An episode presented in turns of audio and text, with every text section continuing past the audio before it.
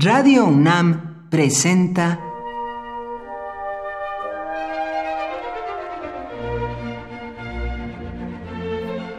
Cuaderno de los Espíritus y de las Pinturas por Otto Cázares.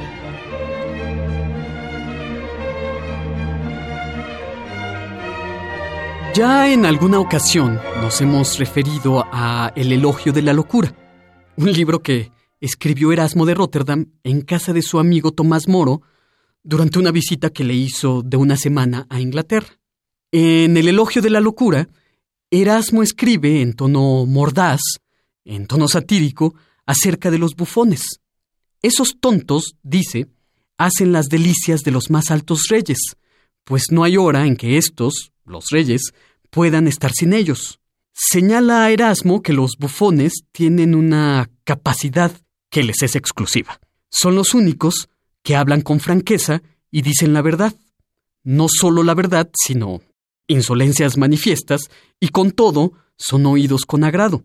Termina Erasmo diciendo que algunas palabras podrían costarle la vida al sabio, mientras que, proferidas por un bufón, resultan relajantes. Bien se dice que la verdad lleva en sí misma el don de agradar con tal de que no ofenda.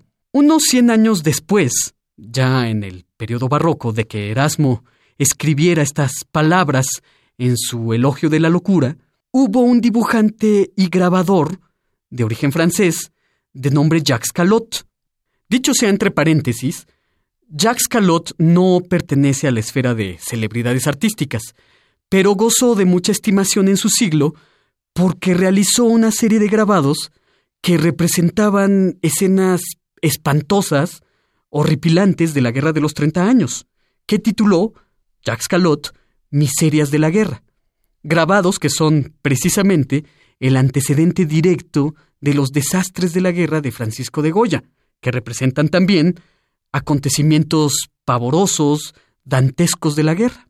Cierro el paréntesis.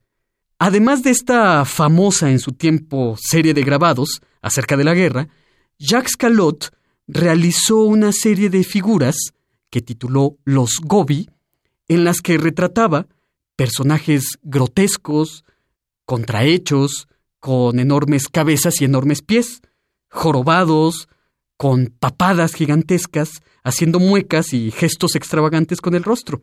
En una palabra, Jacques Callot hace retratos de bufones, esos tontos que hacen las delicias de los más altos reyes, como decía Erasmo. Se adelanta Jacques Callot en el tiempo por unos pocos años a otro gigante de la pintura española que también pintó retratos de bufones. Me refiero a Diego Velázquez, que realizó más de diez retratos de burlones de la corte española. Contraste total con el esplendor artificial de una corte eran estos retratos de bufones que nos miran socarrones, sarcásticos, dueños de una amarga sabiduría. Tengo la impresión de que estos bufones de Jacques Calot y de Diego Velázquez saben algo acerca de nosotros que nosotros no, y están prestos a lanzarnos un chiste de ingenioso terror.